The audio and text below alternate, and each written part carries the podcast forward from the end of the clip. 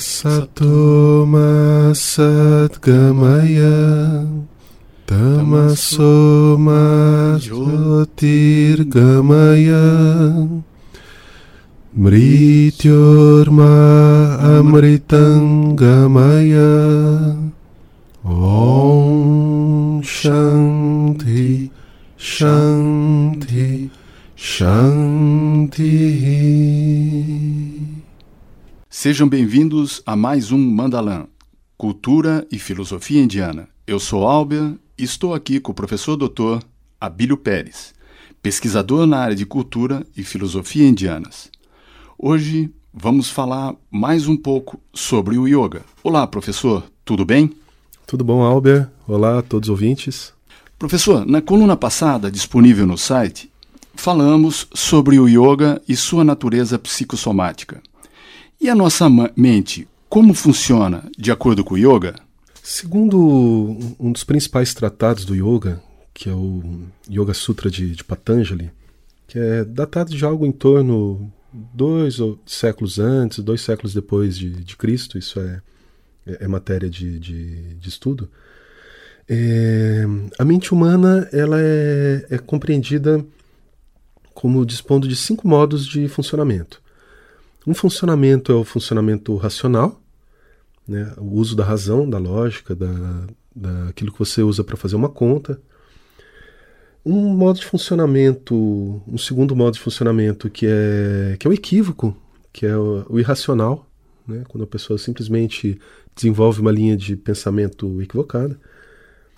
Um terceiro modo de funcionamento é aquele da imaginação, do sonho, do devaneio, e temos então como um quarto modo de funcionamento a memória, quando eu me lembro de fatos passados, de eventos, de acontecimentos.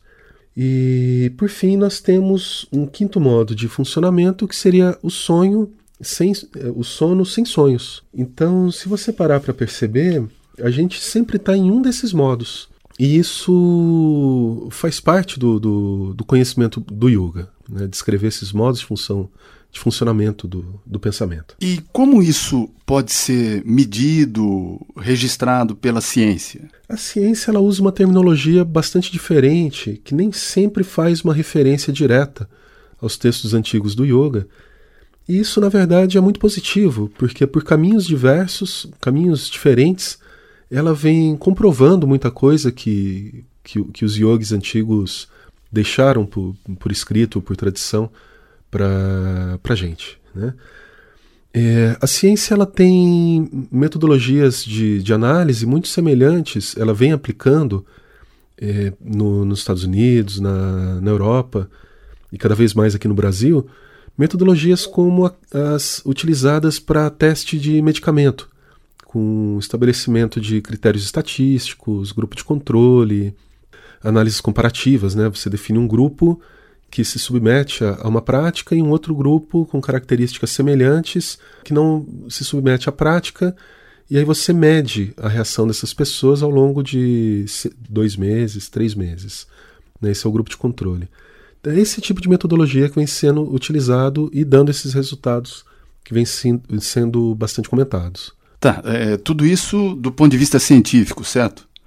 Mas e do ponto de vista assim do praticante, na ótica do praticante?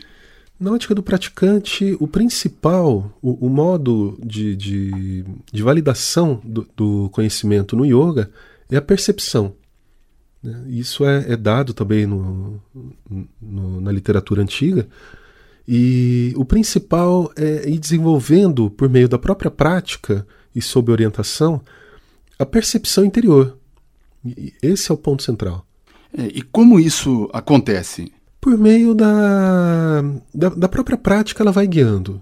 Né? Por meio do, do, do desempenho da, das posturas, das técnicas de meditação e, e, das instruções que a gente vai recebendo durante a, a prática, a, a percepção ela vai sendo cultivada, ela vai sendo refinada a ponto da gente começar a perceber relações do corpo e, e reações psicológicas que, que para mim eram automáticas e naturais, e eu passo a ganhar controle, passo a conseguir perceber, até mesmo observar meus pensamentos do, como se estivesse do lado de fora, digamos assim, né, durante a percepção, é, durante a meditação.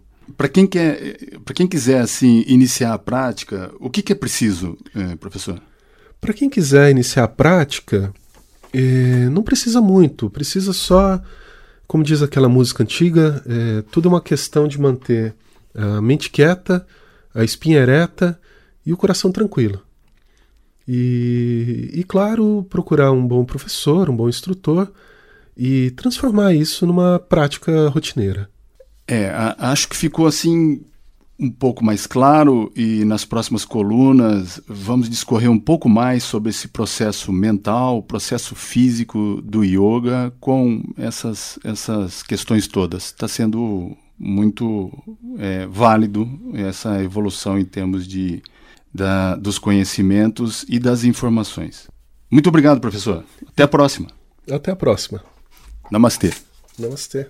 Asatoma Satgamaya Tamasoma Jyotirgamaya Mrityorma Amritangamaya Om Shanti Shanti Shanti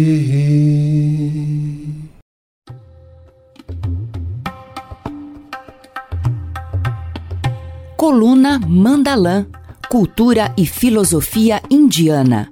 Contato com esta coluna pelo WhatsApp 999610943.